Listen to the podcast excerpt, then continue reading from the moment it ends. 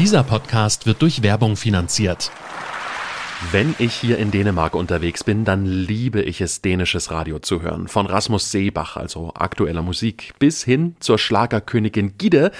Und das Schönste ist, wenn man die Titel versteht, so ein bisschen was vom Text, den Refrain vielleicht auch mitsingen kann. Das macht richtig viel Spaß und ist irgendwie, ja, ein ganz anderes Urlaubsgefühl, als wenn einem alles Spanisch vorkommt dann also doch lieber Dänisch und da die ersten Worte zu lernen oder seine dänischen Grundkenntnisse zu verbessern, das ist gar nicht so schwer. Das könnt ihr bequem von zu Hause aus machen. Perfekt also für die anstehende dunkle Jahreszeit. Und euer Partner dabei ist die Sprachlernplattform Bubble. Alle Lerninhalte werden nämlich von einem Team aus Sprachexperten erstellt und sie orientieren sich an realen Situationen. Einkaufen, kennenlernen oder sogar Dänisch für die Arbeit ist da dabei. Mit Hilfe von alltagsnahen Dialogübungen und einer Spracherkennungssoftware könnt ihr dort eure Aussprache trainieren, ist ja im Dänischen nicht ganz unwichtig. Regelmäßige Wortschatzwiederholungen sorgen außerdem dafür, dass sich das Gelernte nachhaltig einprägt.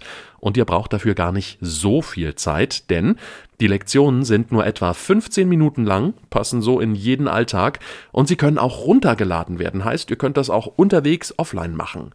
Mit der Bubble-Methode wird eine ganze Sprache vermittelt und nicht nur einzelne Wörter. Audio- und Videoinhalte, Podcasts und Spiele bieten euch da eine abwechslungsreiche Lernerfahrung und vermitteln neben Grammatik und Wortschatz auch kulturelles Wissen. Und ein extra habe ich noch für euch mit dem Code KLITLÜ. K-L-I-T LY zahlt ihr für sechs Monate und erhaltet zusätzlich sechs weitere Monate eures neuen Bubble-Abos geschenkt.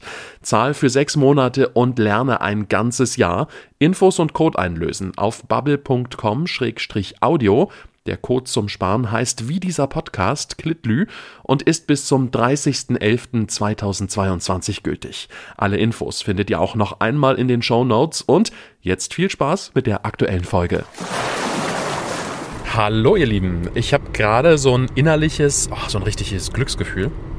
Ziemlich in Urlaubsstimmung, denn ich bin diesmal mit dem Auto nach Dänemark unterwegs. Bin vorhin über die Grenze gefahren bei Flensburg und seitdem plopp Urlaubsstimmung. Es ist Ende September, ganz wichtig, äh, eine ganz frische Podcast-Folge diesmal für euch. Und ähm, ja, es ist wichtig, dass hier ist auch ein bisschen herbstlich inzwischen schon geworden in Dänemark. Obwohl wir haben heute trotzdem einen richtig schönen Tag. Die Sonne steht oben am Himmel. Gibt so ein paar richtig große, dramatische Wolken, wie man das so kennt, so richtig aufgetürmt. Ähm, 17 Grad sind es gerade im Moment. Es ist nachmittags, äh, ja, vielleicht schon früher Abend. Und es hat einen Grund, warum ich hier bin. Ähm, und zwar an der Westküste von Dänemark. Da waren wir in diesem Jahr schon mal. Ähm, und zwar bei Betty, die uns in äh, den Nationalpark ins Wattenmeer geführt hat. Und die hat damals zu mir gesagt, ey Chris, du und die Hörerinnen und Hörer, ihr müsst unbedingt nochmal hierher kommen. Äh, und zwar im Herbst. Denn da will sie uns nochmal was ganz, ganz Besonderes zeigen. Ein richtiges Naturspektakel, Schauspiel. Ich bin richtig gespannt. Ähm, ich hoffe, das seid ihr auch. Los geht's, würde ich sagen, oder? Hier ist Klitlü, der kleine Dänemark-Podcast. So, ich bin jetzt hier angekommen an der Stelle, wo wir in diesem Jahr schon mal waren, nämlich am Wattenmeerzentrum äh, bei Riebe, in der Nähe von Riebe. Und bei mir steht wieder Betty. Hi Betty. Ja, hi Chris. Ich freue mich total. Ich mich auch. Ich freue mich total, dass wir äh, uns nochmal sehen und treffen hier und dass du uns nochmal eingeladen hast, uns alle ja im Prinzip, Ja, ja. Ähm, weil du uns was ganz Besonderes zeigen willst. Das habe ich gerade schon verraten. Ähm, wir haben uns gerade schon kurz unterhalten und fanden es so toll, dass heute so gutes Wetter ist, weil da. wa- Warum ist das so gut? Was, was, was machst du heute mit Ja, uns? Also wir wollen heute auf Sort Sol gehen, auf schwarze Sonne. Wir wollen heute Stare tanzen sehen am Abendhimmel. Und dazu muss man sagen, die ganzen letzten Abende, da war es jetzt schon typisch Herbstwetter. Es hat mega doll geregnet. Es war mega starker Westwind. Das heißt, wir standen da alle mit Regenjacke. Es war nicht so schön. Naja, und bei Sonne, da, da hat man einen schöneren Abend. Da sitzt man da bei Sonnenuntergang und dann kommen die Stare eben und fliegen da. Okay, also, also wenn, wenn du jetzt schon sagst, da sitzt man da, Ja. ähm, das heißt also, das wird jetzt hier nicht so ein, so, so ein Ding, äh, wir fahren da jetzt fix hin, sehen die dann sofort und dann geht's zurück. Nee, das ist heute eine richtige Tour mit zweieinhalb Stunden sitzen und beobachten, bis die Sonne untergeht. okay. Deswegen fangen wir ja jetzt schon an. Jetzt Ja. ist äh, kurz nach 17 Uhr. Ne? Ja. Das ist auch, wenn unsere öffentlichen Touren anfangen. Und äh, normalerweise treffen wir uns dann mit unseren Leuten in Riebe auf dem Parkplatz und alle mit ihren eigenen Autos. Und dann fahren wir an die Stelle, wo wir eben hoffen, dass wir die Stare sehen. Abends Ja. ist ja Natur. Und dann sitzt man da tatsächlich zweieinhalb Stunden und muss warten, weil Okay. die teilweise wirklich eine halbe Stunde erst vor Sonnenuntergang kommen und sich dann da halt niederlassen. Ja, ist halt Natur, ne? Kann man Genau, jetzt nicht so genau. irgendwie auf Knopfdruck was machen. Nee. Ja, sehr, sehr geil. Und du hast uns dafür auch ein, ein riesengroßes Auto Ja, mitgebracht. unser Amarok, ja, da sind wir alle sehr stolz drauf, unser schönes Arbeitsauto. Ja, Ja, und damit geht's jetzt auf, auf Safari. richtig, sozusagen. ja, in den Nationalpark rein, Ja, ins Marschgebiet. Lass uns losfahren. Ja. So, und einmal rein. Und wir hören uns einfach gleich wieder. So, wir sind jetzt hier im, äh, im Ranger sozusagen unterwegs. Oder wie sagt man am besten? Amarok. Naja, sagen wir einfach mal so ein richtig cooles ähm, Gelände-Abenteuer-Safari-Auto, äh, mit dem wir. Naturführerauto, ja. Ähm, und äh, wo, wo fahren wir jetzt eigentlich hin, Betty? Wir fahren ins Marschgebiet vor Riebe, an Ja. die Richtung Kammerschleuse, falls das jemand kennt. Und da lassen die Stare sich nämlich nieder nachts. Das hoffen wir zumindest heute, weil hier der Riebe O lang fließt. Das ist ein Fluss, den wir hier haben. Der fließt auch durch Riebe durch. Der fließt dann hier durch die Kammerschleuse raus ins Wattenmeer. Und da ist ganz viel Schilf, was da wächst, weil da hat man früher, da war also so, wie so Flüsse halt früher verlaufen sind, die waren nicht geradlinig, sondern sind natürlich durchgeschlängelt durch das gesamte Marschgebiet. Und das Ja. war Riebe O halt auch. Und dann hat man aber den begradigt und hat aber eine dieser Schlingen, die hat man quasi stillgelegt. Das heißt, dass da nicht mehr fließendes Wasser ist, sondern eben ja mehr oder weniger stehendes Wasser. Und dadurch hat sich da sehr viel Schilf angesiedelt und konnte okay. riesiges Schilf eben wachsen. Und das mögen die Stare sehr, sehr gerne. Also die verstecken sich da Die sozusagen schlafen drin. da drin. Die schlafen da drin, weil die wollen natürlich nachts auch nicht gefressen werden. Das wäre natürlich Selbstmordkommando, wenn die sich einfach mitten auf so ein Feld niederlassen und da, dann da schlafen. Deswegen suchen die sich Schilf, weil es hat mehrere Gründe.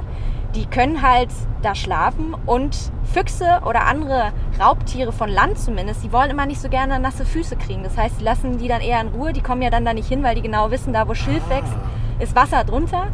Und die äh, schlafen da eben auch in mehreren Etagen drin. Das heißt, es dann auch, ja, dass dann quasi gewärmt wird und dass der ganze Flock quasi genug Platz eben findet, um da halt ziemlich eng auf engem Platz eben übernächtigen zu können. Okay, also für alle Nicht-Biologen wie mich, Flock ist sozusagen ein, ein Rudel. oder oder ja, bei ein. Vögeln eher nicht Rudeln, ne? eher lieber Gruppe sagen. Eine, Eine- eine Gruppe. Von Vögeln. Ja. Okay, genau, aber ist ja vielleicht auch total klug, weil sie haben ja auch direkt was zu trinken dann noch dort. ja, aber da muss, muss man zu sagen, das ist ja Brachwasser hier ne, Ach, im Marschland. Das ist nicht so, so schön zum Trinken. Können sie machen, aber nicht allzu viel. Da ist ein bisschen Salz mit drin. Ja, okay, das habe ich jetzt direkt vergessen. Alles vergessen, was ich im, äh, im, im, im Wattenmeer-Podcast gelernt habe. Ähm, genau, und da fahren wir jetzt hin und ähm, ja, warten auf den Sonnenuntergang, sagst du? Oder? Genau, wir werden das Auto dann am, an der Straße irgendwo stehen lassen und werden uns noch ein paar Meter davon weg hinsetzen. Tatsächlich können wir halt nicht so viel uns bewegen, weil wir eben wirklich abwarten müssen und dann mit Fernglas bewaffnet da sitzen und warten, bis wir die ersten Gruppen kommen sehen. Und uns dann. Wo, halt- wo, wo sind die jetzt noch unterwegs? Jetzt sind sie noch überall hier im Marschgebiet verteilt tatsächlich. Die, die sind tagsüber immer in Jütland, wo wir uns ja befinden, überall unterwegs, fressen Würmer, fressen irgendwelche kleinen Insekten. Die mögen zum- Beispiel ganz, ganz gerne Kuhfladen. Weil da gehen die dann rein und picken dann schön, weil die da die ganzen schönen kleinen Maden und irgendwas finden. Und das picken die jetzt gerade alles auf. Die sind jetzt quasi Abendessen. Und dann umso dunkler das wird und die Sonne geht wieder runter. Also klar, wenn wir Sonnenuntergang haben, dann suchen die sich eben einen guten Übernächtigungsplatz. Und das ist meistens hier eben in unserem Marschgebiet eben wegen diesem Schilf. Deswegen mögen die die Stelle auch hier, wo wir eben jetzt hinfahren. Und dann, ähm, ja, kommen die eben in ganz großen Gruppen gesammelt. Es werden immer kleinere Gruppen am Anfang kommen und irgendwann kommen dann die großen Schwärme. Das sieht total irre aus.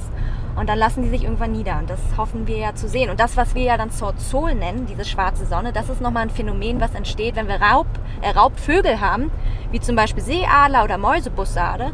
Und wenn die nämlich dann kommen abends und sich auch nochmal einen Snack holen wollen, dann fliegen die ganzen Stare mit einmal hoch und fangen an, am Abendhimmel zu tanzen, um eben diese Raubvögel zu irritieren. Aber Das muss man jetzt mal noch dazu sagen. Das finde ich nämlich das Gemeine, denn die Stare sind ja tatsächlich auch Teil der Nahrungskette. So ein, so ein Raubvogel holt sich die ganz gerne mal, ne? Ja, sehr, sehr gerne. Aber die sind eben sehr gut vorbereitet, weil die das natürlich wissen. Und wenn die dann tanzen, das ist super schwer für einen einzelnen Raubvogel eben einen Star dann rauszupicken, weil die ja wirklich wie so ein Fischschwarm im Wasser, wenn ein Hai kommt, sich eben dann so ganz schnell nach links und rechts bewegen. Und das, ist, das kriegen die Raubvögel nicht hin. Das ist sozusagen deren Abwehrmechanismus, was für uns aber ein, einfach ein unfassbares Naturschauspiel am Ende eigentlich ist. Ähm, ja, Sort Sol, weißt du genau, woher der Name kommt? Ja, also der Name hat sich, da haben wir letztens nämlich drüber geredet, der hat sich, glaube ich, erst in der Mitte letzten Jahrhunderts entwickelt. Und zwar weil dieses Phänomen ja abends eben auftritt, wenn Sonnenuntergangszeit ist, dass die dann anfangen ja zu tanzen und teilweise sind das ja große Flocke mit zu 300.000 Vögeln, die dann eben teilweise auch so große Gruppen bilden, dass die quasi die Sonne verdunkeln könnten. Und dadurch, dass die Vögel schwarz sind und eben so kreisförmig manchmal fliegen, dann auch manchmal dieses Wort, das ist eine schwarze Sonne, die da fliegt. Mhm. Das sieht auch ein bisschen surreal aus, oder? Ja, sehr. Also es sieht sehr, sehr übernatürlich aus, wenn die da ihre Tanz Tänze aufführen. Das ist wirklich total verrückt. Okay, ich hoffe, ich hoffe, dass wir welche finden, äh, also Stare finden und, und dieses Phänomen nachher sehen. Und ihr seid mit dabei. Wir sind eure Augen. Bis gleich. Ja, und tatsächlich sehen wir schon aus dem Auto heraus die ein oder andere Gruppe von Staren. Also, ich meine den ein oder anderen Flock. Wir fahren auf kleinen Feldwegen durch die Riebemarsch, durch Wiesen und am kleinen Fluss Riebeohr vorbei, der teilweise von Schilf gesäumt ist. Und die Marsch, das ist eine ziemlich flache Landschaft, die durch die Gezeiten des Wattenmeers entstanden ist. Flache Küstenabschnitte wurden da immer wieder von der Flut überspült und dabei haben sich Sedimente, der sogenannte Schlick, abgelagert. Im Laufe der Zeit, also über Jahrtausende hinweg, ist so neues Land entstanden, das später eingedeicht wurde. Heute gehört die Marsch bei Riebe zum Nationalpark Wattenmeer. Und genau dort wollen wir auch das Schauspiel der Sorzol beobachten. So, wir haben jetzt unser Plätzchen gefunden und haben auch ein bisschen Ausrüstung dabei. Ähm, so, Korb da ist dabei. Wir haben ein paar Jacken mit. Ähm, auch ein äh, Campingstühle auch, auch Campingstühle. Oh ja, damit es Genau. nicht so unbequem ist. Ähm, und stehen jetzt hier eigentlich. Ich nehme dir das mal Ja, gerne mal irgendwie ab.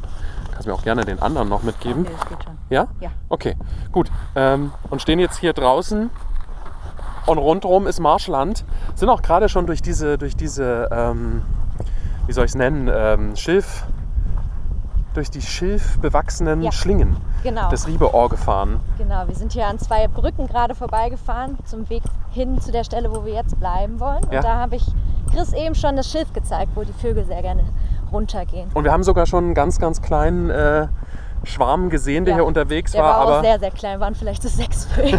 wir hoffen natürlich auf 6000. Das ist ja so das, was wir gerne sehen wollen. ja, ich habe gestern sogar gelesen, dass die bis, also wahrscheinlich wirklich in extrem krassen Ausnahmesituationen, bis 500.000 Ja. werden können. Ja. Das ist dann aber wirklich, wenn man wirklich viel Glück hat. Glaube ich, dass wir das heute haben? Ja, das erzählen wir auf unseren Touren auch immer am Anfang, wenn die Leute halt herkommen, die haben natürlich irgendeine Dokumentation vorher geguckt oder ein Video. Und das Gemeine ist, die meisten Filmaufnahmen von diesen wunderschönen Tänzen, das sind mehrere Abende, so mindestens zehn, Ja. wo Leute wirklich hier saßen, stundenlang bei Wind und Wetter diese Stare beobachtet haben und natürlich dann die eine perfekte Aufnahme machen Ja. Indem sie auch mehrere Abende vielleicht zusammengeschnitten haben. Ja, okay. Damit fangen wir mal an. Also am besten alles vergessen, was man so erwartet, weil Ja. dann kann es eigentlich nur noch gut werden. Ja. Wenn man von nichts ausgeht und dann Stare kommen, dann ist das super. Ja, okay, okay. Und das Praktische ist, äh, hier drüben, wir laufen jetzt sozusagen hier diese kleine Straße entlang, der Sonne entgegen und hier drüben ist auch eine kleine Kuhherde. Genau. Und wie du uns ja schon erzählt hast, ist das sozusagen ein kleines Buffet für die, für die. Stare. Deshalb also perfekte Position hier. Genau. Und wir bleiben auch schon direkt hier drüben, Ah, direkt okay. am Schilf. Dann haben wir nämlich die beste Übersicht von wo die kommen. Wir haben rechts hinter uns, da sehen wir Riebe, die Domkirche. Ja, ja. Direkt vor uns sehen wir Esbjerg sogar. Da hinten der Schornstein, den du da siehst. Ja, stimmt. Das ist Esbjerg. Dann haben wir ein bisschen links daneben, da sehen wir die ersten Häuser. Das ist diese Kammerschleuse. Ja. Und geradezu vor uns durchs Marschland ziehen, das sieht man nicht von hier, weil da so ein innerer Deich lang geht. Da haben wir die Riebe O, die sich einmal hier durchs Land zieht bis, zur, bis nach Ah, Du hast jetzt so oft Kammerschleuse gesagt. Du Ja. musst uns das nochmal ganz äh, zwei Sätzen erklären.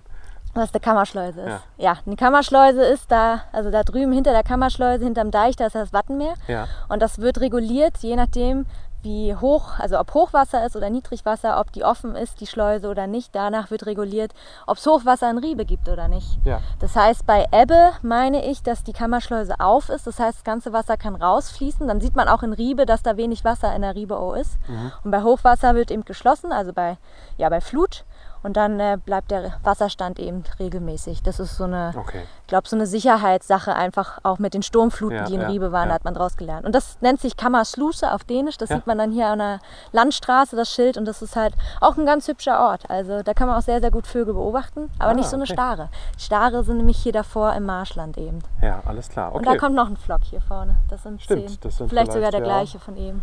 10, 15 vielleicht. Genau. Ah, ich glaube, das wird gut heute. Ich glaube, das Wetter, ich habe das, ich fühle das, das Wetter ist gut. Jetzt sage ich das noch. Sehr gut. Ja, Wir freunden uns jetzt mal mit den Kühen hier an. und äh, machen es uns gemütlich und gucken mal, was so passiert. Also wenn ich jetzt nicht hier wäre, ich wäre neidisch, weil wir sitzen gerade hier mit äh, Ferngläsern. Betty hat uns Ferngläser mitgebracht und äh, wir, wir schauen hier so ein bisschen über die Marsch und über die Wiesen. Und äh, ich habe auch schon den ein oder anderen äh, kleinen, starren Schwarm entdeckt. Ich bin unfassbar stolz auf mich. Wo, wo, woran erkennt man dann jetzt denn, ob das da in der Ferne irgendwie äh, Stare sind Mhm. oder, oder doch keine Stare sind? Also man kann das an der Größe schon ganz gut erkennen. Wenn, die, wenn du nämlich wirklich so 200 Meter weit gucken musst und es sind so ein paar größere Vögel, Ja. dann sind das meistens Möwen, Möwengruppen. Und äh, die Stare, die haben eine ganz bestimmte Art und Weise auch zu fliegen. Also man sagt immer, um sich so einen Star vorzustellen, für alle, die nicht wissen, wie dieser Vogel aussieht, der sieht ein bisschen aus wie eine Amsel. Also ist auch so ein aufrechter Vogel. Mhm. Gut, dann ist muss man aber halt hoffentlich auch wissen, wie eine Amsel aussieht. Also das weiß er hoffentlich. Da kommen gleich wieder, schon wieder welche hier.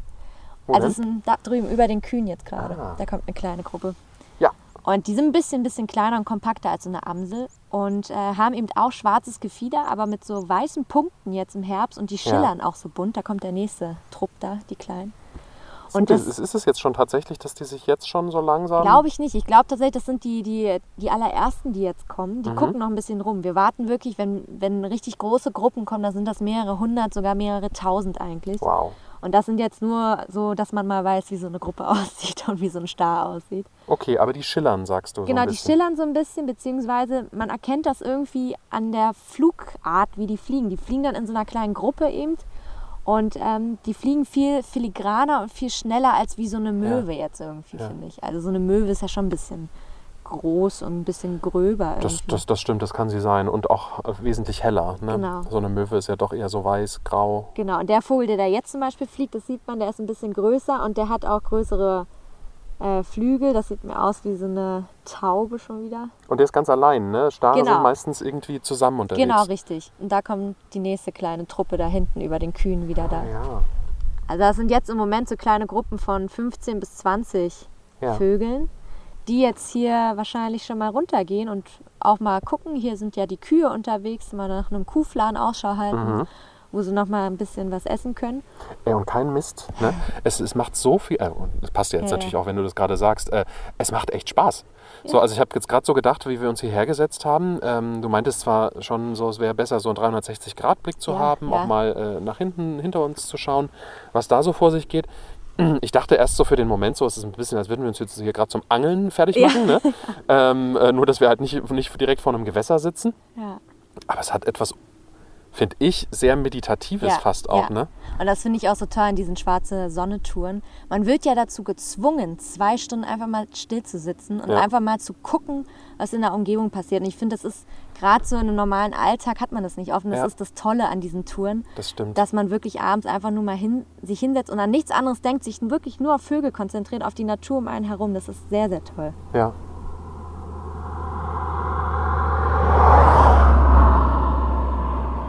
Aber wir sitzen natürlich trotzdem mitten an der Straße. Das darf man nicht vergessen. Also wenn wir hier mit unseren Gruppen stehen, da sind wir so 45 Leute und ein Naturführer. Oh, ich Und dann ähm, ist der Naturführer auch immer so ein bisschen in Lebensgefahr, weil man dann immer mitten auf der Straße steht, um Ja. hier zu gucken und den besten Überblick zu haben. Ich glaube, ich habe eine Taube entdeckt. Ich dachte erst, es ist was Besonderes, aber na, es ist. Aber Also, guck mal, hier jetzt an die Wolken da, guck mal, da kommen jetzt schon mehrere hier. Siehst du, hier- nee, hier wieder ganz Ja, links ja. über den Kühen. Aber es sind immer noch viel zu wenig. Also wir warten noch, wir haben also wir haben jetzt eine Zeit. Gruppengröße vielleicht von 30 Richtig, erreicht. genau. Würde ich jetzt mal so Pi mal Daumen schätzen. Genau, das sind die ersten, die halt hierher kommen. Und das ist meistens auch, dass eine Truppe so Vorhut hält und Mhm. guckt, ob das immer noch ein guter Platz ist heute, ob hier Ruhe ist, ob irgendwelche Greifvögel oder Raubvögel in der Nähe sind. Und die gehen dann, es gibt auch dann eine Gruppe, die zuerst ins Schilf runtergeht. Mhm. Das ist aber erst in einer Stunde dann zu weit, ungefähr eine halbe Stunde vor Sonnenuntergang. Okay. Und die anderen, die suchen sich halt jetzt hier nochmal so ein paar Plätze auf dem Feld irgendwie. Das sieht man auch, die gehen noch nicht runter hier im Schilf, Ja, ja. obwohl da hinten gehen sie runter. Ah, die sind halt, ah nee, die stehen noch in der Luft und dann gehen sie da jetzt erstmal aufs Feld neben dem Schilf. Was machen die eigentlich? Ähm, die, die sind aber schon gerade auf dem Weg äh, sozusagen in den, in den Süden. Genau, das sind Zugvögel, ähm, aber keine Langstreckenzugvögel, sondern Mhm. Kurzstreckenzugvögel. Das heißt, die sind im Sommer in ganz Skandinavien Sehr umweltbewusst. ja. Die sind in ganz Skandinavien unterwegs und ähm, brüten. Das kann gut in einem Garten in Norwegen sein, das kann auch gut irgendwo an einem Baum und einem kleinen Wäldchen sein, wo die halt Ja. brüten über den Sommer. Und dann äh, kommen die jetzt eben zum Herbst hierher ins Marschgebiet. Auch, weil ist ja Wattenmeer, ne? Da sind ja immer die Zugvögel irgendwie unterwegs, weil hier ein ganz gutes Nahrungsangebot herrscht. Und dann kommen diese Stare eben hierher, bleiben hier so zwei Monate, geht die Saison, also Mitte August kommen die und dann bis Mitte, Ende Oktober. Und die Stare, die wir hier haben, die Population, die fliegt dann bis Holland oder Frankreich, manche sogar bis nach England und da bleiben die Okay. dann im Winter. Das sind so quasi die Côte d'Azur Stare hier. Die wissen dann, was gut ist. Ja, ja. Und dann kommen die im Frühjahr wieder hierher. Und im Frühjahr kann man tatsächlich auch ein bisschen Zorzol sehen, aber nicht in dem Ausmaß, Mhm. wie, sie im, wie es im Herbst eben ist. Und das kann man wann genau beobachten? Jetzt mit der Zorzol? Ja. Also das ist immer abends von Mitte August bis Mitte, Ende Oktober sind die Okay. halt hier. Und unsere Touren, die fangen immer am 1. September an und gehen bis 31. Oktober, also zwei Monate eben. Und das ist dann eben schon so, dass wir denken, dass da auch die größeren Gruppen sich dann hier ansammeln. Ja. Und das Tolle ist halt auch, ne, jetzt sind, sind die ersten paar gekommen und ich habe ja zu dir am Anfang gesagt, du sollst dir nicht so große Vorstellungen machen davon, wie es aussieht. Und jetzt ist es so schön zu sehen, du freust dich schon so über 50 Vögel. Der Abend ist schon erfolgreich. Okay, ja. Man, man, man, man, macht, mich- man macht mich schnell glücklich. Ja. Und wenn das dann noch ein paar mehr werden, dann ist doch, ist doch gut. Aber wir haben ja auch geiles Wetter, muss Ja. man ja einfach mal so sagen. Also, Sind da auch Vögel irgendwie, ähm, ja, sag ich mal, dass die auch Sonne mehr mögen als jetzt so ein Matschewetter? Dass sie dann, ja, dass sie dann auch irgendwie, weiß ich nicht, tatsächlich. tatsächlich aktiver sind, mehr, mehr unterwegs sind von denen zusammen? Ja. Es ist tatsächlich ganz genauso. Umso länger, also wenn es an so einem schönen Tag wie heute, wo die Sonne wirklich bis zum Schluss zu sehen ist, bis sie untergeht, da brauchen die tatsächlich viel länger noch, um ins Bett zu gehen. Das ist auch so ein bisschen vergleichbar mit Menschen tatsächlich. Ne? Wenn so Scheißwetter ist, ey, dann gehe ich auch ins Bett. Ja, ja. Um 19 Uhr habe ich auch keine Lust mehr, irgendwas noch zu machen. Und wenn gutes Wetter ist, dann wollen die das bis zur letzten Minute ausnutzen. Okay. Das heißt, es ist eine der längeren Touren, Ja. wenn das Wetter gut ist, weil man dann wirklich bis zum Ende eigentlich sitzen muss und beobachten muss, wo sie noch herkommen. Also es ist tatsächlich ganz cool, so eine Parallelen auch so zwischen Mensch und Tier. Ja. Obwohl man da ja immer als Biologe, muss ich sagen, aufpassen muss, ne, wenn man dann so vermenschlicht. Ja, das Aber stimmt. fürs Verständnis ist es natürlich ein bisschen besser. Und auch um sich der Natur einfach näher zu fühlen, Ja, ist es ja. natürlich schön. Auf jeden Fall sitzen die da jetzt hinten da auf dem Gras unten. Ja, wenn die so am Boden sitzen, dann sieht man die kaum noch, ne? Genau, die sitzen da jetzt und picken so kleine Würmchen auf und kleine Insekten, die sie noch finden. Und dann gehen sie mit einmal klar, plötzlich wieder hoch. Aber was macht dann so den Impuls aus, dass Genau. sie hochfliegen? Oder Ja, das kann eine kleine Störung sein, zum Beispiel wenn hier ein Auto vorbeifährt, dass die Oh, sich jetzt, kurz, jetzt sind sie wieder genau, komplett. kurz erschrecken. Oder auch einfach, dass einer hochfliegt, weil er eine neue Stelle finden möchte. Und dann fliegen die Wow. anderen einfach mit. Weil das, die Frage ist natürlich auch, wenn die in diesen großen Gruppen fliegen, wie fliegen die eigentlich nicht ineinander? Ja. Ne? Das wäre ja bei uns Menschen wird das nicht lange funktionieren, dann würden wir uns immer anrempeln. Und das ist tatsächlich ganz interessant, weil die versuchen zu ihren sieben nächsten Nachbarvögeln immer denselben Abstand zu halten. Und die haben eine 20 mal schnellere Reaktionszeit als wir Menschen. Das heißt, wenn sie sehen, oh, der rechts neben mir, der kommt ein bisschen zu nah, dann fliege ich auch Krass. weiter nach links. Und dadurch ist diese Schwarmintelligenz halt irgendwie da, weil, weil alle versuchen, den gleichen Abstand zueinander zu halten und gleichzeitig aber auch immer in die Mitte des Schwarms wollen, weil es da ja am sichersten ist. Das heißt, alle Ah, okay. haben dieselbe Idee im Kopf und dadurch, dass alle das Gleiche machen, entsteht so eine, so eine Schwarmintelligenz. Das heißt also, auch wenn die unterwegs sind und, und sozusagen als Gruppe hochfliegen, Mhm. dann kann sozusagen ein Greifvogel von außen kommen und pickt sich von außen jemanden weg. Deshalb will ich in der Mitte sein, genau. das, Genau. weil da ist halt das Risiko Richtig. einfach am geringsten. Das ist so der, der, die Gedanken quasi dahinter. Also soweit Okay. Vögel denken, die denken ja nicht so viel. Das ist wieder das mit vermenschlichen. Guck mal, da drüben bei Esbjerg. Das sieht Wow. schön aus mit Esbjerg. Das sieht aus wie ein Tanz. Jetzt haben sie schon so, weil daran erkennt man, die fliegen, die verringern die Distanz zueinander, wenn sie tanzen. Jetzt sind sie wieder ein bisschen entspannter, jetzt lassen sie den Abstand zueinander wieder größer werden und gehen jetzt runter da ins Ja. Feld. Und dann sieht man sie gleich nicht mehr, weil sie da hinterm Deich verschwinden. Aber weißt du, was so beeindruckend ist? Was finde find ich, wenn wir das hier so beobachten? Ähm, nicht nur, dass sie den, da, da fliegen sie hier Mhm. drüben wieder, ähm, nicht nur, dass sie, dass sie dann offenbar auch hier den, den, den Und Abstand. wir haben, wir haben Raubvogel auch, sorry, dass ich unterbreche. Wo? Wir haben da drüben eine kleine Rohrweihe, die fliegt hier rum die ganze Zeit. Jetzt hat sie sich gerade runtergeflogen.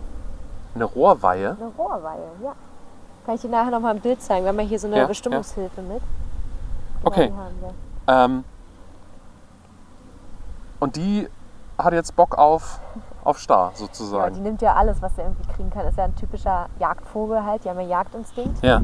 Und ähm, die versuchen es zumindest. Wir erzählen immer gerne auf unseren Touren, es gibt so drei Highlight-Raubvögel, die dieses Tanzen auslösen. Das ist die Rohrweihe.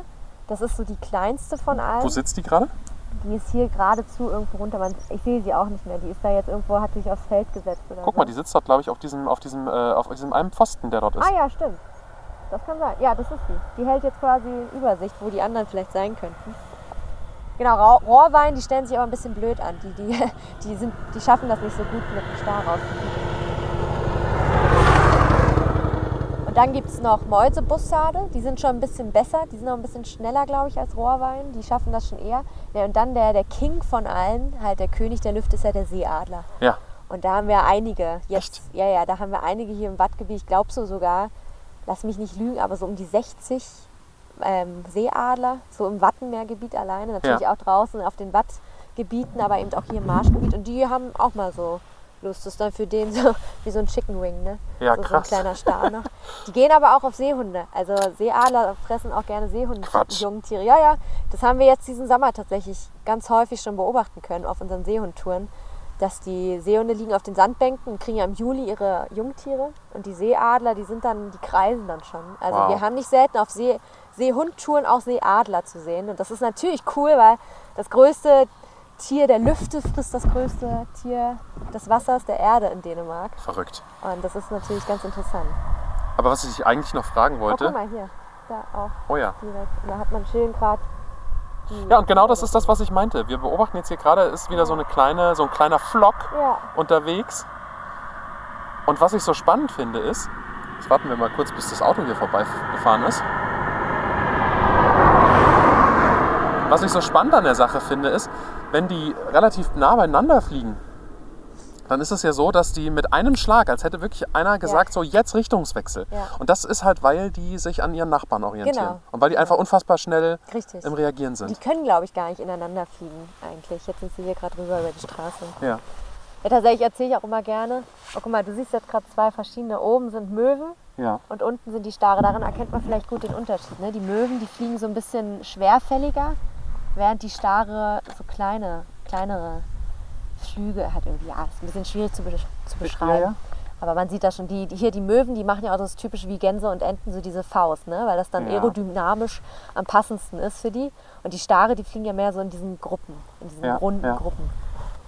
Genau. Ja gut, und Möwen, muss man jetzt auch mal sagen, sind schon echt eine ganz andere, sind schon ganz andere Geräte als so Ja, kleine, ja. kleine Stare. Ja. Auf jeden Fall. Ja, und jedenfalls auch über, über den Tag. Also die kommen ja nur abends, sammeln die sich ja in diesen großen Gruppen, was Ja. wir jetzt ja auch beobachten können schon. Und am Tag sind die tatsächlich nur so mit 30 unterwegs. Das Ah, sind dann so ihre, ihre Tagesgäste, Ja. irgendwie Tagesnachbarn. Hi. Hi. So langsam füllt sich die Straße, an der wir stehen. Immer mehr Autos fahren vor. Die allermeisten sind denen, die sich ebenfalls die Sort Sol an diesem sonnigen Herbsttag ansehen wollen. Alle paar Meter stehen ein paar Leute vor den Autos. Sie haben teilweise richtig große Ferngläser auf Stativen dabei. Und das dänische Trio, das sich da gerade neben uns gestellt hat, die haben ihr Fernglas leider vergessen, bleiben aber trotzdem, um die schöne Stimmung zu genießen. So langsam färbt sich nämlich der Himmel tief orange, die Sonne sinkt immer weiter in Richtung Horizont, doch irgendwie fehlt es gerade an Starem. Okay, jetzt ist es hier aber irgendwie ein bisschen ruhiger geworden, oder? Ja, also ich würde vermuten, die sitzen jetzt hier alle irgendwo auf dem Feld ringsherum und äh, schnacken jetzt munter und äh, ja, essen noch ein bisschen was. Und Wie, wie die schnacken. Na, die schnacken ganz viel darüber, wo sie äh, hingehen wollen, also wo sie jetzt im Schilf sich niederlassen. Und viel witziger ist noch, die diskutieren mega viel jetzt darum, wer in welcher Etage sitzt im Schilf. Nee, jetzt, also, das ist jetzt Spaß. Nee, ist echt so. weil doch, weil du, also wir stehen ja hier direkt so neben dem Schilf. Kannst Ja. ja. ja mal so ein Schilfrohr angucken, das ist ja schon so ein Meter, Ja? Meter hoch. Na, und wenn da jetzt so Stare kommen und wir so einen Flock mit mehreren tausend haben, die wollen natürlich alle irgendwie im Schilf sitzen. Und es gibt mehrere Etagen, in denen sie sitzen. Ja. Und, ähm, Also, du, wir können ja einfach mal hier, warte mal, wir, wir, wir gehen jetzt hier einfach mal an das Schilf ran. ja. So, ich heb euch jetzt mal hoch und wir gehen jetzt mal rüber und haben ja jetzt hier so ein, so ein Schilfrohr. Genau, jetzt sehe ich das hier. Ähm, das ist, ja, wie du schon sagst, so ungefähr einen Meter vielleicht hoch. Also darf, man kann- eins, darf man eins abmachen? Ja. Ja, okay. Ja, schön in die Brennnessel gefasst. Ah. Nein, oh war Gott, nicht schlimm. volle Aufopferung Nein. hier. Okay, wir haben hier oben dieses, wie nennt man das? Das sind dieses die, Flauschige. Genau, das sind die Ähren, mehr oder weniger. Ja. Das sind halt die Fruchtstände, ne? wo sie sich Genau. dann mit weiter fortpflanzen. Dann haben wir hier diese gegenständig abgehenden Blätter, Ja. diese, die auch sehr scharfkantig halt sind. Ne? Und dann haben wir den Stängel des Schilfs. Sie ist aber irgendwie lustig, weil die, also sie gehen halt wirklich als, also wie gerade raus die Blätter. Ne? Genau. Und wenn ich jetzt hier mal gucke, haben wir eins, zwei, drei, vier, fünf, sechs. Sechs Stück jetzt hier an diesem, an diesem kleinen Schilfrohr. Genau. Naja, und der ist ja ziemlich groß. Und äh, diese Stare, die setzen sich tatsächlich so, wir sagen so ungefähr in drei Etagen hin. Einmal ganz oben, direkt unter dem Fruchtstand oder da, wo die Pollen halt rauskommen, was man eben so sieht. Dann in der Mitte und dann relativ weit unten. Und jetzt mal Okay. eine Frage an euch oder auch an dich. Was denkt ihr oder du, welche Etage wohl die beste ist, um zu übernachten? Ähm, Mitte, oben oder unten? Okay, also ich habe jetzt zwei mögliche Antworten. Ich antworte jetzt mal stellvertretend für euch. Ganz viele sagen, also erster Gedanke oben, mm, mm, keine gute Idee. Wir wissen ja, Greifvögel kommen da und können sich einen wegholen. Also oben ist schon mal gar keine gute Idee. Jetzt könnt ihr mir vorstellen, von der Greifvogeltheorie, unten ist ziemlich gut, weil am weitesten weg vom Himmel. Ja. So, also das könnte eine Antwort Ja. sein. Und die zweite Antwort, was ich jetzt auch noch dachte, was vielleicht auch nicht doof ist, in der Mitte. Weil dann hab, bin ich nicht ganz oben, aber bin auch von Gefahren von unten geschützt. Mhm. Was denkst du, was da für Gefahren von unten kommen könnten? Naja, wir haben ja schon mal, du hast ja vorhin schon mal gesagt, das könnten auch ähm, sozusagen ähm, Füchse sein, die hier irgendwie Genau, aber die gehen können. ja da nicht hin, weil da ist ja Ja. feucht. Die wollen ja nicht von unten. Also wenn jetzt nicht gerade Toni der Killerkarpfen vorbeikommt, denke ich eigentlich nicht, dass da so viele Gefahren von unten ja, halt oder sind. steigendes Wasser von unten, aber das würden sie ja merken. Ja, und das ist ja hier tatsächlich, was ich erzählt habe mit dieser der Schlinge, die Schleuse, wir ne? haben. Genau, Ach die so. ist ja eher stillgelegt. So, ne? Da Okay. passiert nicht allzu viel. Das heißt tatsächlich, was willst du deine abschließende Antwort? Okay, meine abschließende Antwort ist unten ist am besten. Okay, gut, dann sage ich dir aber, dann wachst du auf und bist ziemlich zugeschissen, würde ich sagen. Ah. Weil da zwei Etagen über dir sind, die ja die ganze Nacht ähm, nicht unbedingt auf Toilette noch extra gehen und die einfach sitzen bleiben und einfach die Natur, der naturfreien Lauf lassen. Plumpsklo. Richtig. Also demnach eigentlich ist die Mitte am besten. Okay. Man ist am geschütztesten, man hat es aber auch relativ gut warm. Das haben nämlich die, die ganz unten sitzen, die haben es am wärmsten. aber die sind Ah, okay. halt auch am vollgeschissensten am nächsten, gut. sind aber auch am sichersten. So. Die in der Mitte sind relativ gut geschützt, haben es relativ warm, bekommen nur eine Etage Kacke ab. Mhm. Und die, die ganz oben sitzen, sind natürlich am saubersten. Die haben halt dahergehend keine Kacke, ist aber ein bisschen kalt und ein bisschen ungefährlich. Und das sind halt so Sachen, wo die. ja, ja. ja, ja, meine ich, genau. Ähm, und dann diskutieren die halt genau darüber halt rum und schnacken. Aber, aber wer jetzt, jetzt also wirklich mal ganz ernsthaft. Äh, Ja. Machen die das vorher unter sich aus? Also die versuchen es zumindest. Also wenn die nachher ins Schilf runtergehen, ich habe jetzt noch nicht persönlich im Schilf drin gesessen und beobachtet, was die da machen, aber ich weiß auf jeden Fall, dass die sehr, sehr viel schnackern. Also wirklich, auch wenn die hier über einen rüberfliegen, man hört das tatsächlich, wenn man nachher die, die Hände hinter die Ohren nimmt und äh, einfach mal still ist, dann hört man die tatsächlich ganz gut. Genau, einfach. Also wenn so, so, so, so, so ein... wenn so ähm, eine Gruppe vorbeifliegt, dann hört man die tatsächlich. Jetzt gerade nicht, weil sie jetzt gerade irgendwo alle drunten Einfach so eine, so sitzen. eine, so eine, so eine Genau. kleine Schale äh, machen Genau. und das hinters Ohr halten. Genau. Direkt, sodass man so, so ein bisschen die Richtung einfängt. Richtig. Und dann ähm, kann man die tatsächlich ganz viel schnacken, schnacken hören. Und wenn die eben in dieses Schilf gehen, die, die lassen dann auch so einen Sturzflug. Dann gehen die auf einmal Mhm. alle runter, klappen quasi so die Flügel ab und fliegen dann runter und setzen sich in dieses, in dieses Schilf rein. Ja. Und dann, dann schnacken die da auch noch. Also man, man hört sie dann nicht mehr, aber man, äh, man sieht sie dann nicht mehr, aber man hört sie tatsächlich noch Ja, im Schilf sitzen dann. Ja, das sind so Sachen, wo sie dann halt drüber reden. Oder auch, was sie am Tag so erlebt haben oder wo vielleicht Gefahren lauern könnten. So, Aber tauschen die, haben die wirklich diese Kommunikationsmittel, dass die jetzt sagen können, also die werden jetzt wahrscheinlich nicht sagen, hier, da bei Rive Ja. irgendwie östlich, 300 Meter da und dies und jenes, aber die haben schon so grundlegende... Stelle ich mir so vor. Ich bin jetzt kein, kein Starrenexperte in dem Sinne. Ich weiß Ja. jetzt nicht genau, wie die reden und alles, aber man hört sie auf jeden Fall reden und das sind auf jeden Fall Sachen, wo man weiß, dass sie da eben Ja. Diskussionsbedarf haben. Ja, okay. Was ich auch gelesen habe, was ich ganz spannend fand, ist, ähm, wenn die diese schwarze Sonne nachher machen. Wir warten da noch drauf im Moment. Also wir haben sie schon mal so ein bisschen tanzen sehen, alle. Momentan ist es ganz ruhig rundum, rundrum um uns. Kann natürlich auch sein, dass ich jeden Moment hier das, das, das Mikrofon wegwerfe und äh, zur Kamera und zum Fernglas renne. Ähm, dann machen die das ja auch äh, so, so ein bisschen in dieser Gruppe, in dieser Formation, fliegen und tanzen, um äh, sozusagen sich auch vor Greifvögeln Genau. eben ähm, zu schützen. Und was ich jetzt gelesen habe, was mich echt interessiert, dass die, wenn da so ein Greifvogel jetzt reingeht, beispielsweise, was haben wir hier hinten sitzen? Sitzt noch Äh, da offen? ist eine Rohrweihe. ja, genau. Die sitzt auch immer noch tatsächlich auf diesem kleinen, Genau. äh, auf diesem kleinen, ähm, ja, was ist das, so Zaunspfahl oder ja. Pfeiler oder irgendwas. Ja. Wenn die da jetzt reinfliegen würde, dann Mhm. kann das theoretisch passieren, habe ich gelesen, ähm, dass die einen Abwehrmechanismus haben, wo es auch wieder um, um, um das geht, was hinten rauskommt, ums Kot. Kacken, um Kot, dass die die äh, Rohrweide dann so derb, tut mir leid jetzt, dass ihr das hören müsst, aber so derb voll scheißen, äh, alle mit einmal, dass die, dass die deren Flügel verkleben oder wie? Oder wie stellt man sich das vor? Ja, tatsächlich. Also es ist ja auch einfach unangenehm, ne? wenn da irgendwie so ein Geschoss dann auf einen zukommt. Ist erstmal egal, was das ist eigentlich. Und tatsächlich habe ich das auch schon mal gehört. Ich habe es noch nie gesehen tatsächlich. Würde mich eigentlich mal interessieren. Aber die, die können das gut machen. Also das ist ein guter Abwehrmechanismus. Was ich weiß ist, äh, was ich auch immer gerne auf den Touren erzähle, wenn wir hier eben auf der Straße stehen und hier dann die, die Stare über uns rüber fliegen und man natürlich hochguckt, Ja. um zu gucken, immer Mund schließen. So als kleiner Tipp. Und die Leute mit Brille, die sind geschützt. Also Mund zu, Brille auf, die haben es am sichersten, Ja. da geht nichts ins Auge, gar nichts, weil natürlich brennt das. Ne? Das ist ja, was da rauskommt aus dem Vogel, das ist unbedingt vom pH-Wert nicht so toll. Unangenehm, ja. Ja, und das wird der Rohrwein sicherlich auch so gehen. Deswegen, aber ich habe es jedenfalls noch nicht beobachtet, weil ich glaube auch, dass Rohrwein noch nicht so, so gefährlich für die Stare sind. Klar, die unterscheiden erstmal nicht davon. Mhm. Gut, war jetzt einfach nur ein Beispiel, Ja, ja, ne? ja, könnte ja. ja auch ein Seeadler genau, sein, oder? aber ein See, ja. Beim Seeadler, glaube ich, da fliegen die schneller weg. Also wie schon, ich habe es noch nicht gesehen. Was ich aber gehört habe, äh, auch noch, ist, dass die in Italien, das ist nochmal eine andere Population als die, die wir hier gerade beobachten können, Ja. dass da im Herbst, denke ich, zum, oder im frühen Winter dann in Rom Millionen von Stare unterwegs sind und dass man da tatsächlich kurzzeitig von, ja, so einer mehr oder weniger, ne, da ist auch der Vatikan, dass das dann so ein bisschen doof ist vom Himmel her, dass man da halt voll gekackt wird. Also da sind die Leute echt tatsächlich so ein bisschen, oh doof, jetzt kommen die Stare wieder, die kacken die ganze Stadt voll. Also das krass. ist, ja, das ist dann tatsächlich dann nochmal ein ganz anderes Niveau, als es hier ist, was Okay. das Kacken angeht. Okay, also tatsächlich versammeln sich hier auch die ein oder anderen. Wir hören immer mal hier auch Leute vorbeifahren. Gerade hat, eine, hat jemand angehalten und hat Genau. gesagt, Mensch, äh, Ja. kann ich hier die schwarzen äh, Sonne beobachten? Genau, oder? wo hier am besten die Stare sind. Und die meisten Leute, die kommen tatsächlich aus Riebe und die wissen ja genau, dass jetzt Hochsaison ist. Die fahren dann jetzt hier raus und beobachten. Und die wissen auch, dass wir vom, vom Wattenmeerzentrum natürlich diese Touren anbieten. Und wenn die uns dann hier so stehen sehen, dann kommen Ja. sie natürlich, halten sie mal an und fragen, was unsere Expertise ist, wo die Stare sich befinden. Da vorne sehe ich auch so eine typische, typische äh, Stellung, wie jemand gerade mit, mit Fernglas vorm, ja. vorm Auge ist. Also ist äh, auf jeden Fall eine Attraktion. Gucken wir mal weiter. Wird es jetzt, wird's jetzt spannend sozusagen? Jetzt wird es äh, sehr spannend. Also das ist wirklich verrückt, dass wir die gerade überhaupt nicht sehen, weil die runtergegangen sind. Sie sind aber noch nicht ins Schilf gegangen. Das heißt, wir warten jetzt noch mal ein bisschen. Es ist ja auch noch ein bisschen Zeit. Jo, wir haben ja noch eine Stunde bis Sonnenuntergang. Und jetzt fängt die heiße Phase quasi an, wo sie dann eben alle zusammenkommen und sich dann auch ins Schilf reinsetzen wollen und Ja. dann schlafen wollen. Okay, ich hoffe, ich finde im richtigen Moment Da hat gerade eine Kuh Schluck auf.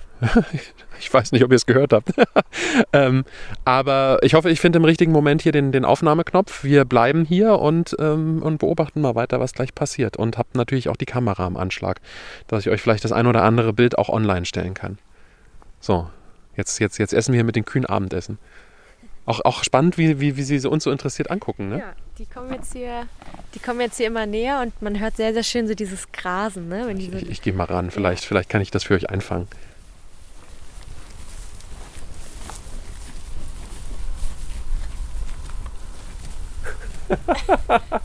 Natürlich grast sie nicht, sondern pinkelt erstmal.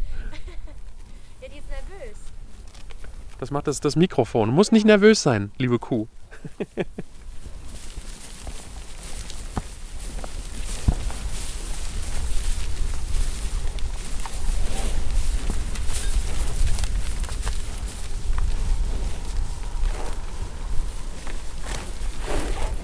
Ja, so klingt es also, wenn die Kühe in der Marsch von Riebe grasen. Und ganz ehrlich, die Kühe sind nicht halb so aufgeregt wie ich gerade. Ich liebe die dänische Natur und ich bin richtig gespannt, die starren Formationen gleich zu sehen. Bisher habe ich gedacht, dass man die Sort Sol auch anderswo in Dänemark sehen könnte. Also immer wenn es irgendwo laut gezwitschert hat, äh, wenn ein Busch voller Stare war, dann dachte ich, oh ja, gleich, gleich, da sehe ich es. Aber tatsächlich, so erzählt's mir Betty vom Wattenmeerzentrum, ist es so, dass sie diese Sort Sol tatsächlich nur in der Marsch machen. Woanders kommt das fast gar nicht vor. Ich bin also wirklich gespannt und es könnte sein, äh, dass man das auch gleich hört. Wir gehen wahrscheinlich hier gerade in die heiße Phase dieses, dieses Abends. Und man sieht tatsächlich gerade, es war jetzt lange relativ ruhig, aber jetzt kommen überall so ganz kleine Gruppen noch her, ne? Genau, man dachte schon fast, das wäre es gewesen vor einer halben Stunde, weil dann nichts mehr sich bewegt hat. Und dann ganz plötzlich jetzt kommen überall noch die kleinen Gruppen. Und ich habe eben schon vom, vom sogenannten Disco-Star erzählt, äh, weil man sieht das tatsächlich ganz gut. Jetzt sammeln sie sich noch alle, jetzt kommen überall noch Gruppen her. Und dann wenn schon seit zehn Minuten nichts mehr passiert ist, wenn eigentlich alle schon im Schilf sind und eigentlich schon schlafen wollen, dann kommen noch mal so vier Stare, so ganz zum Ende. Die wirst du heute auch erkennen, bestimmt. Und die, das sind die allerletzten vier. Und da sage ich immer Disco, weil die waren am allerlängsten noch in der Disco. Die gehen ja. halt als Letzte dann ins Bett. Ja. So, wenn gerade wenn das Wetter gut war, die waren jetzt noch ganz lange draußen und so. Ja. Aber was, was passiert gerade im Moment? Du sagst, sie sammeln sich. Also die sind jetzt tatsächlich, äh, wir haben ja eben vielleicht vor einer halben, dreiviertel Stunde gesehen, mhm. dass schon größere Gruppen gerade gekommen sind. Da hat du erzählt, dass die jetzt nochmal äh, runtergehen, nochmal den einen oder anderen Wurm zu sich nehmen, mhm. vielleicht auch irgendwie noch ein bisschen sch äh, schnacken. Genau. Und jetzt sitzen die da überall noch. Ja. Die laufen jetzt hier so über, über die Felder so rum. Die sieht man jetzt natürlich jetzt nicht hier, weil die genau nicht an dem Feld sind, wo wir gerade stehen. Aber auf der anderen Seite vom Schilf, da hinten, da fliegen auch noch welche gerade wieder ja. hoch. Und ja, die warten jetzt auf irgendeine auf wahrscheinlich auf die Lichttemperatur oder irgendwie so, dass sie wissen, jetzt geht die Sonne gleich unter, ja. jetzt passiert auch nichts mehr, jetzt können wir auch langsam ins Bett gehen. Okay. Und das kann heute halt ziemlich kurz vor Sonnenuntergang erst passieren, weil es eben so schön hell ist und ja, ja.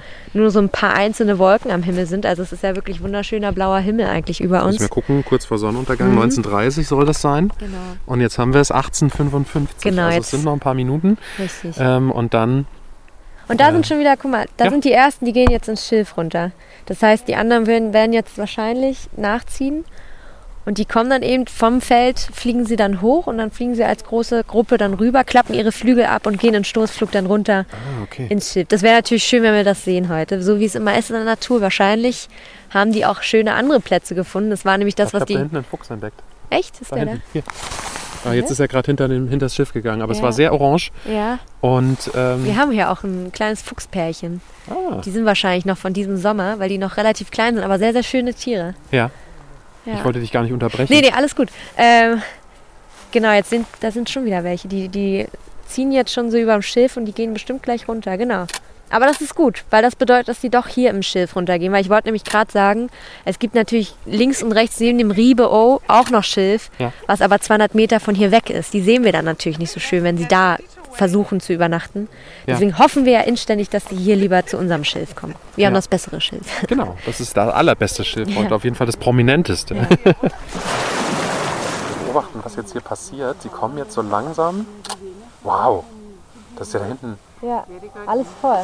Das werden sicherlich so um die 50.000 bestimmt sein. Hier weiter links wieder haben wir auch noch mal eine Gruppe. Und jetzt mit dem Regenbogen, oh, das sieht toll aus. Ja, ja. Also wir sehen, wenn wir hier hinten äh, weiter ins Land reingucken, haben wir gerade eine Regenwolke und einen großen Regenbogen. Und davor tanzen halt die ja, richtig viele. Richtig, ja. richtig großer Flock. Ne? Aber dazu muss leider, sie tanzen ja leider noch nicht. Ja, also. sie sammeln sich. Die sammeln sich gerade genau. im Moment noch. Also Aber wir sehen da, da ist ein. Oh doch, sie, sie könnten schon tanzen, weil da ist, glaube ich, ein Seeadler. Wow. Oh, der ist, da ist ein Seeadler, ja. Aber der fliegt da so dran vorbei. Ist das da oben ein Seeadler, ja? Nee, ich muss nicht. Ich habe gerade überlegt, ob ich die Wahrheit sage. Es ist leider doch nur ein Fischreiher. Ja, okay, aber. habe ich jetzt gesehen. Aber es hätte einer sein können, aber dann habe ich mich schon gewundert, warum der nicht so auf Angriff geht. Das ist tatsächlich doch Wie nur. viele das sind. Ja. Betty. ja, aber. Also ey, jetzt sind hier wirklich gerade. Guck, guck, mal links, da tanzen sie jetzt. Siehst du das? Oh. Direkt über dem Deich. Direkt bei Esbjerg sind sie jetzt und tanzen. Und hier ja. rechts auch. Man müsste eigentlich so in genau zwei gegensätzliche Richtungen die ganze Zeit gucken jetzt. Und wie lange dauert das jetzt ungefähr, das, das, das Spektakel? Das kann innerhalb von einer Minute vorbei sein. Das muss man, da muss man jeder, jeden Moment auskosten, wenn das so ist. Also ihr macht euch gar keinen Begriff. Oh, da hinten gehen gerade ganz viele hoch. Guck mal da hinten. Ja, ja. Also Am Regenbogen und auch bei Esberg. Das sieht auch total toll aus in die andere Richtung da.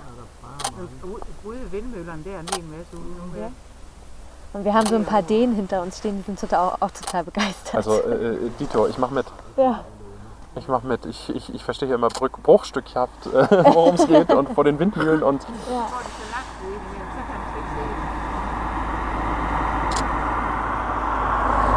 Ihr hört, dass ich gerade auch ganz viele Fotos mache, die ich euch dann natürlich äh, auch bei, bei Instagram hochladen werde.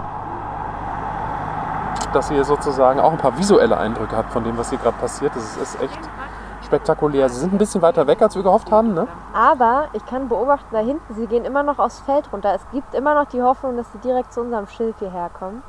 Obwohl da hinten ganz wenig auch Schilf ist. Aber solange sie. Da, jetzt gehen sie hoch wieder.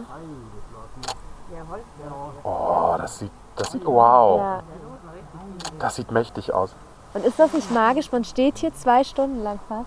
Und man sieht immer nur so kleine Gruppen mit fünf oder 30 manchmal. Ja, ja. Und auf einmal beginnt so eine Minute, wo dann ganz viele, guck mal, hier rechts neben Riebe, da kommt auch eine- Gruppe. Und dann kommen auf einmal so riesig große Gruppen und immer mehr und immer mehr. Und man denkt eigentlich, es kann gar kein Ende mehr geben. Nee, nee. Und es werden immer noch mehr Sterne. Und das ist super magisch. Da hinten auch vor, den, vor Espia. Aber man muss sich ja wirklich vorstellen, die Sonne geht ja jetzt gerade wirklich unter. Das ist alles in so ein richtig orange, wunderschönes Licht getaucht. Und man sieht halt links Esbjerg in der Gischt quasi noch so. Ja. Und oh, jetzt hier rechts, da gehen sie auch hoch. Und die Kühe hier vor uns, die hier grasen. Hinten ist noch der Regenbogen, dann die Stare, die hier unterwegs sind. Es hat schon was. Es sind schon echt Das eine der, was. der magischsten Touren, die wir halt so machen im Nationalpark. Das ist auch irgendwie ein einzigartiges Schauspiel. Es sieht Ja. halt auch teilweise aus so wie, Ja. wie Wellen, die sich Ja, da ja, plötzlich genau. formieren. Also ich bin gerade einfach nur voller Eindrücke hier.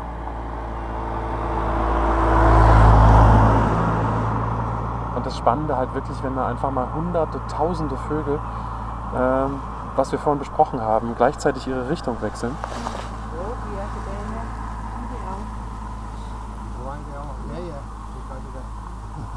Das sind echt ganz, ganz, ganz, ganz tolle Momente. Jetzt kommen wir auch welche hier noch direkt an der Sonne vorbei. Ja, was denkst du, wie viele werden das sein insgesamt? Kannst du dir nicht sagen. Nee. Ich habe da kein Gefühl Nein. dafür. Es sind unfassbar viele. Ja. Und gerade jetzt sind ja auch gerade alle nicht in der Luft, sondern teilweise äh, sitzen sie, glaube ich, auch noch. Ja. Also es war hier wirklich vorhin so ein, so ein Gewusel da hinten. Das waren Tausende. Ja, das kriegen wir nämlich auch immer die Frage auf unseren Touren, wie viele das dann gerade sind. Und dann als seriöser Biologe kann man eigentlich keine Anzahl nennen. Ja. Man kann eine Expertise stellen, aber man kann eigentlich keine Zahl sagen, weil es ist sauschwer, Ja. diese Vögel im Flug zu zählen. Und ähm, ja, wir fragen dann immer die Besucher, was die denken, bilden so einen Mittelwert und das ist dann das, was wir unseren Kollegen erzählen. Weil natürlich die darauf angewiesen sind, was wir erzählen von unseren Touren. Oh, hier hier links auch. Was wir erzählen, damit die halt wissen, wo sie mit ihren Touren dann hingehen, wo die beste Stelle ist mit den Starren. Und das kann ja von Abend zu Abend wechseln. Ja. Also sie können morgen können die direkt woanders sein auch. Deswegen ist das besonders toll, wenn man so einen schönen Abend wie heute hat. Ja. Ja. ja, vor allen Dingen mit so einer tollen Kulisse hier. Die Sonne steht inzwischen gerade so tief. Und man sieht jetzt, jetzt wandern die von links von Esberg, die wandern jetzt hier rüber zu dem einen Riesenflock beim Regenbogen. Oh, und guck mal, jetzt da rechts, da gehen sie auch alle hoch mit einmal. Jetzt Wow. siehst du das? Und gerade steht die Sonne auch so niedrig, Ja. dass die Wolken ganz orangefarben sind. Und gerade so, jeder Grashalm wirft gerade einen Schatten. Ja. Jetzt wandern die hier rüber, so über die Baumwipfel. Und das ist wirklich dann am Ende wirklich eine große Gruppe, die dann die so bleiben komplett... dann, genau, die bleiben dann nachts Und zusammen. da kommen noch mehr. Da kommen sogar noch mehr nach. Genau, genau. Die, also die, die gucken wirklich, wo die anderen alle sind und dann denken sie, okay, da wo viele sind, das sollte der beste Platz sein und dann gehen die da runter. Und dann morgens, man kann ja auch morgens hierher fahren und dann beobachten, die gehen auch kurz vor Sonnenaufgang wieder hoch. Das ist aber tatsächlich, wir haben das einmal, glaube ich, ausprobiert, weil das war dann so eine Tour, wo abends die Stare plötzlich weg waren und dann war plötzlich Chaos, weil am nächsten Tag ja auch eine Tour war. Ja, ja.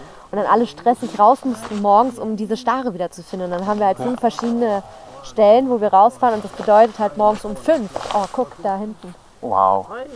Ja, morgens um fünf raus und dann, ach hier, guck, über uns, da kommen die ganzen.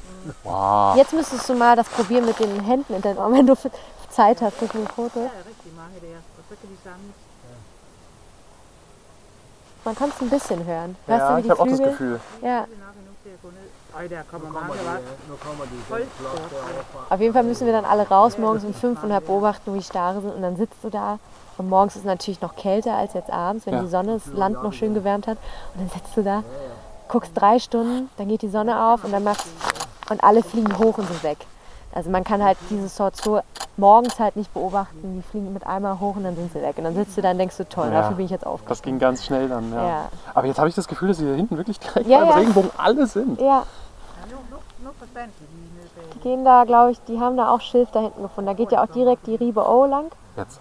Oh ja, wow. Das da der Flott. Die Dänen hinter uns Wow.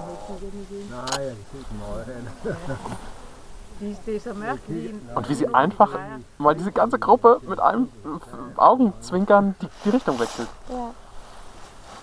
Da ist eine Dynamik drin, die können Menschen, glaube ich, mit ihrer Plumpheit gar nicht verstehen. Wie bitte?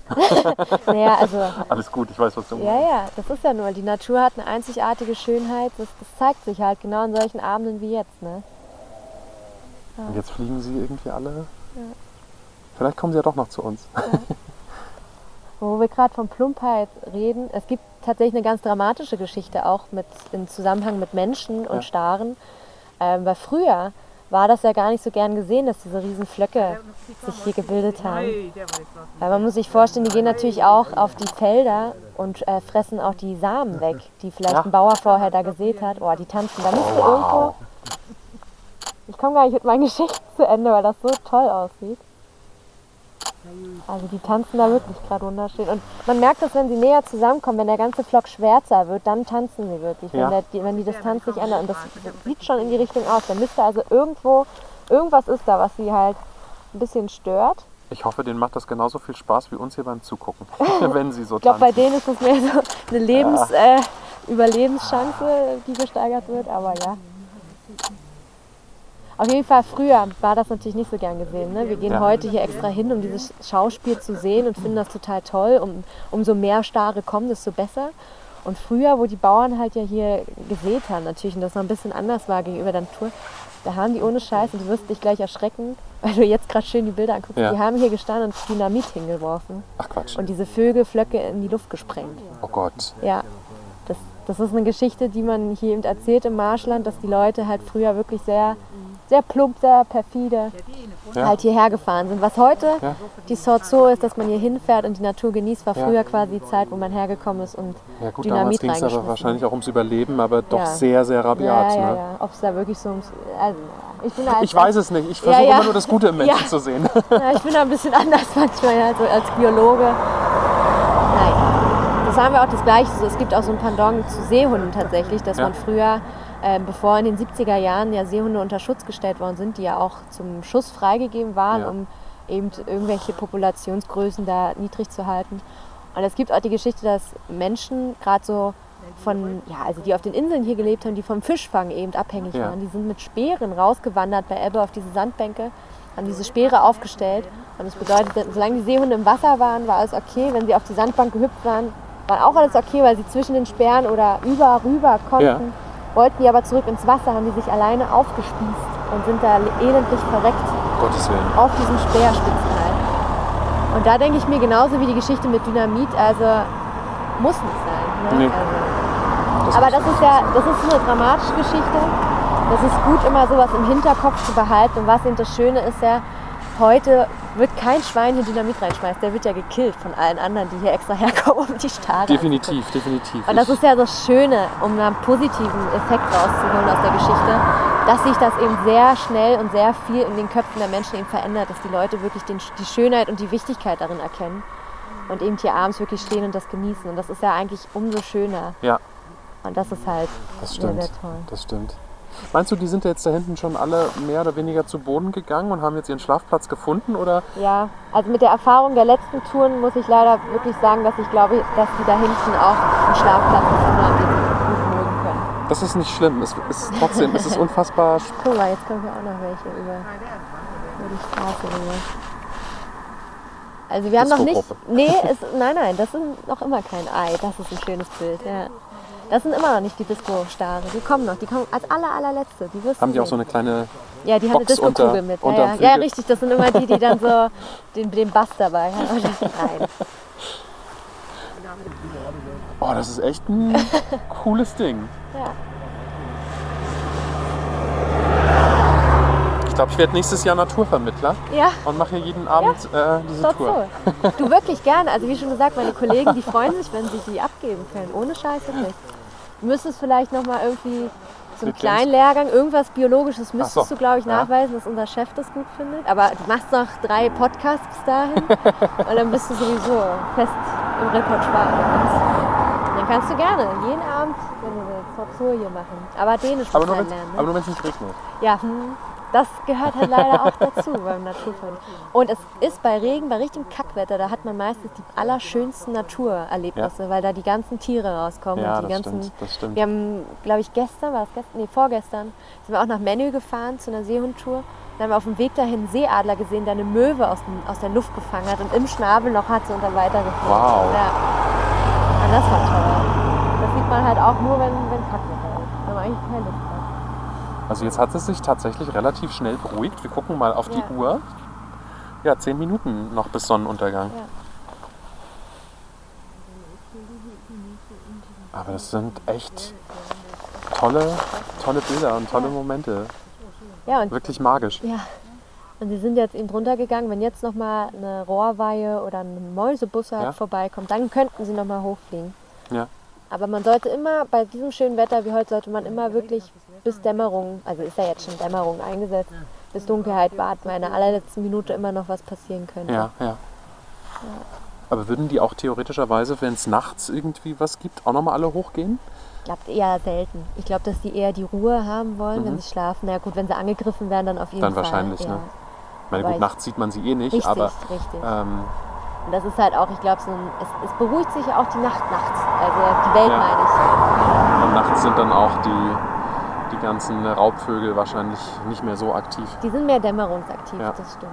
Das hier könnte unsere Disco-Gruppe sein, aber ich glaube, Ah. ich, ich, na, es könnten noch andere noch mal kommen. Die ist noch ein bisschen zu groß. Aber ne, weißt du, was ich meine? Ja, die ja. ganzen, alle sind schon weg. Alle haben sich schon runtergesetzt und dann kommt noch so ein, eine Gruppe, so Nachzügler. Ich habe auch gelesen, um meine biologischen äh, Kenntnisse hier Mhm. mal ein bisschen äh, Ja? noch rauszulassen, dass tatsächlich Stare gar nicht gut gucken können. Ne? Das ist wohl auch so ein Ding, deshalb versammeln die sich auch in so, so kleinen äh, Gruppen oder in diesen Grüppchen, ja. schwarzen Sonnen, ähm, um da sich abzuwehren gegen, gegen Fressfeinde. Ähm, weil die tatsächlich, die können wohl ganz gut sehen, was vor ihnen liegt. Also wenn wir irgendwie so Mhm. Ja, einen Teller ja. vor uns stehen haben und da irgendwie einen Keks drauf haben, den Keks, den sehen sie gut, aber was dann so links, rechts, oben, unten passiert, das, da sind sie nicht so gut dabei. Nee. Ist auch einfach sicherer als so ein kleiner Vogel. Da möchte man nicht so einsam am Himmel lang fliegen. Nein. Da ist man schon so ziemlich äh, auf dem Präsentierteller. Ja. Für einen Greifvogel, der tausendmal besser sehen kann, der tausendmal schneller ist und alles. Aber wenn sie sich abends sammeln ähm, und abends alle zusammenkommen, tagsüber sind sie auch in Gruppen unterwegs, aber kleinere Genau, Gruppen. das ne? sind wie, wie diese kleine Disco-Gruppe, die Ja, hier ja, jetzt ja. ist. Ich, ich präge diesen Begriff. Aber siehst du, es waren doch nicht die, die Disco-Vögel, Oh weil jetzt kommen, jetzt kommen noch ein paar hier. Also bestimmt nochmal 30. Genau, und das so ist hier, ja, das sind fast 50. Das ist so ein guter Ah, okay. Flock, wie sie tagsüber halt unterwegs sind auf den Feldern. Und so, ja, und jetzt lassen sie sich halt mit diesen Tagesgruppen, die kommen jetzt dann zusammen zu der großen Gruppe wieder. Ja? Und ja, und kommen dann halt hier hin zum Übernachten. Und morgens gehen sie dann auch wieder, gehen sie hoch, ne, und dann verteilen sie sich wieder in ihre Gruppen und fliegen wieder los. Ja. Bis sie am nächsten Abend wieder zusammenkommen. Das waren richtig aufregende Minuten. Ihr müsst euch vorstellen, der ganze Himmel war teilweise voll von den Staren, soweit das Auge reicht. Tausende und teilweise haben sie am Himmel getanzt. Was für ein Erlebnis. Das ist echt, ich kann es nicht anders sagen, Magie. Und das, obwohl ich gar kein Hobby-Vogelkundler bin und auch sonst gar nicht so genau weiß, was Amsel und was jetzt Drossel ist, aber darum geht's ja auch gar nicht. Das hier war einfach nur die Schönheit der Natur und wirklich atemberaubend. So, tatsächlich ähm, sind die Stare jetzt, naja, wahrscheinlich ähm, haben sie jetzt ihr Nachtlager bezogen.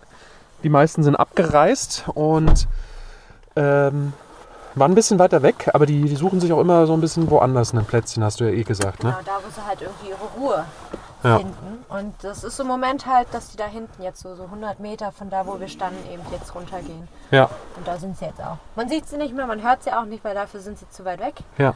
Aber wir haben sie ja trotzdem davor gesehen. Das stimmt und, und richtig tolle Momente und Bilder gemacht.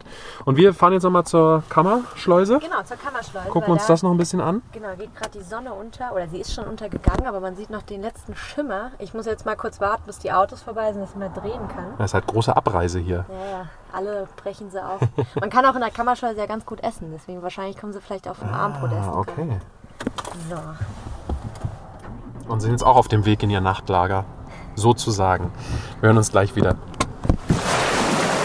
So, wir haben es jetzt hier nochmal an der Kammerschleuse gemütlich gemacht. Die Sonne ist da noch, äh, ja, ist untergegangen, aber es ist noch so ein schöner orangefarbener Himmel und die Wolken zeichnen sich da gerade dunkel vorab. Ist eigentlich wirklich richtig gemütlich. Und jetzt mache ich was, was ich schon seit ein paar Folgen nicht mehr mache, dank Betty. Es gibt nämlich Tee. Yay! Sehr, sehr gut. Brauchen wir jetzt auch zum Aufwärmen so ein kleines bisschen. Und ist sogar ein Tee, hast du mir gerade erzählt, finde ich ja, finde ich ja super cool, ähm, dass du das äh, wusstest, dass ich den mag, schwedische Blaubeere, weil den habe ich in irgendeiner anderen Folge mal äh, getrunken, als ich das Ganze immer noch vom Schreibtisch gemacht habe und mich mit den Leuten und den Gästen und Gästinnen äh, übers Internet verabredet habe. Das machen wir jetzt Gott sei Dank nicht mehr, sondern wir sind jetzt direkt vor Ort. Und ähm, ja, irgendwie muss ich gerade so ein bisschen noch die, die Eindrücke sacken lassen, die wir heute irgendwie hatten. Auf einer Skala von 1 bis mega toll, wie war die schwarze Sonne heute für dich? Toll, würde ich sagen. Geht bestimmt immer noch nach Luft nach oben, aber es war nicht schlecht, es war, es war ziemlich gut. Also für die Saison jetzt? für die Saison waren es tats- tatsächlich sogar die meisten Vögel, die wir bis jetzt gesehen haben. Aber dahergehend, dass die halt so müh zu weit weg waren, die hätten sich gerne bei uns im Schiff hinsetzen, dann wäre es mega toll gewesen. Also sie waren nur ein paar hundert Meter zu weit weg. Ja. Aber ansonsten war es schon ziemlich, ziemlich schön. Und gut, wenn man jetzt ans Wetter denkt und das im Vergleich zu den anderen Abenden, dann war es schon mega toll. Ja, Ja. Also es ist echt ein, ein, ein großartiges Erlebnis gewesen, ähm, über ja das einfach mal hier zu sehen. Ähm, die Touren kann man ja auch bei euch buchen. Man kann dann sozusagen mit euch hingehen ähm, und, und sich alles erklären lassen nochmal dazu und äh, eben wertvolle Tipps erfahren, wie zum Beispiel Augen schließen, wenn sie direkt über einen fliegen. und Mund, Mund. Viel wichtiger noch den Mund. Ja. Und noch viel mehr über Stare, zum Beispiel. Die, äh, das Paarungsverhalten. Das ist zum Beispiel was, da habe ich noch gar nichts drüber erzählt, was aber eigentlich eins der interessantesten Sachen noch fast ist über die Stare. Und ähm, das handelt davon, äh, wie die Weibchen sich ihre Männchen suchen. Die sind überhaupt nicht äh, monogam, also die suchen sich auch in so einer Paarungszeit manchmal zweimal ein Männchen, falls das erste Mal nicht so gut geklappt hat, falls die Eier nicht, äh, was nicht geworden sind, kann ja manchmal passieren. Und dann suchen die sich halt einen Monat später nochmal ein neues Männchen. Und wie die das machen, das ist total interessant. Die haben so ja, jetzt mal wieder vermenschlicht gesehen, so drei Etappen, die so ein Männchen durchstehen muss, um halt ein gutes Männchen zu sein. Und die erste Etappe ist, wie gut das ein Nest bauen kann. Also die Oha. Männchen kommen halt und bauen sich dann so ein Nest irgendwie. Die bringen dann halt, so wie alle Vögel es machen, immer mehr Ast, Äste und Ja. kleine Stöckchen und so. Aber eben auch Giftpflanzen. Und das sind zum Beispiel sowas wie Wermutkraut oder Primeln.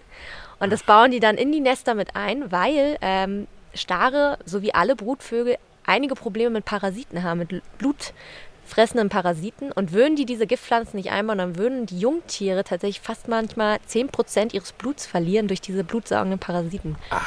Und deswegen ist das eben ganz toll, wenn du ein ganz tolles Nest bauen kannst mit ganz, ganz vielen Giftpflanzen. Dann kommt ein Weibchen und denkt sich, oh, das ist aber toll. Ist aber ein schöner, ist ja schönes Nest, guter Architekt. Schon Viele mal- Primeln. ja, viele Primeln, hat er auch ein bisschen Ästhetik mit reingebracht. So. Und dann ist die erste Etappe geschafft. Also ein Männchen, was gut bauen kann, was schlau ist, gibt viele Giftpflanzen. So, das ist die erste Etappe. Also ein gutes Nest schon mal. Gut, dann geht es aber weiter. Dann geht es darum, wie schön es ist. Was für eine schöne Federpracht so ein Männchen hat. Und gut, wenn wir uns jetzt so einen Star angucken, wir sehen meistens einen schwarzen Vogel Ja. mit weißen Punkten. Manchmal vielleicht ein paar bunte Farben schildern, aber nicht immer. Und so ein ähm, Vogel, so ein Star, die sehen das mit einem ganz anderen Blickwinkel. Die haben so eine ganz andere UV-Wahrnehmung von Lichtwellenbrechungen und das allem. Und die sehen sich quasi in ganz vielen bunten Farben schildern. So mega wunderschön lila und grün und türkis manchmal. Und dann wird ihm daher. Das ist aber oberflächlich, Ja, wenn die auf sowas ja, achten.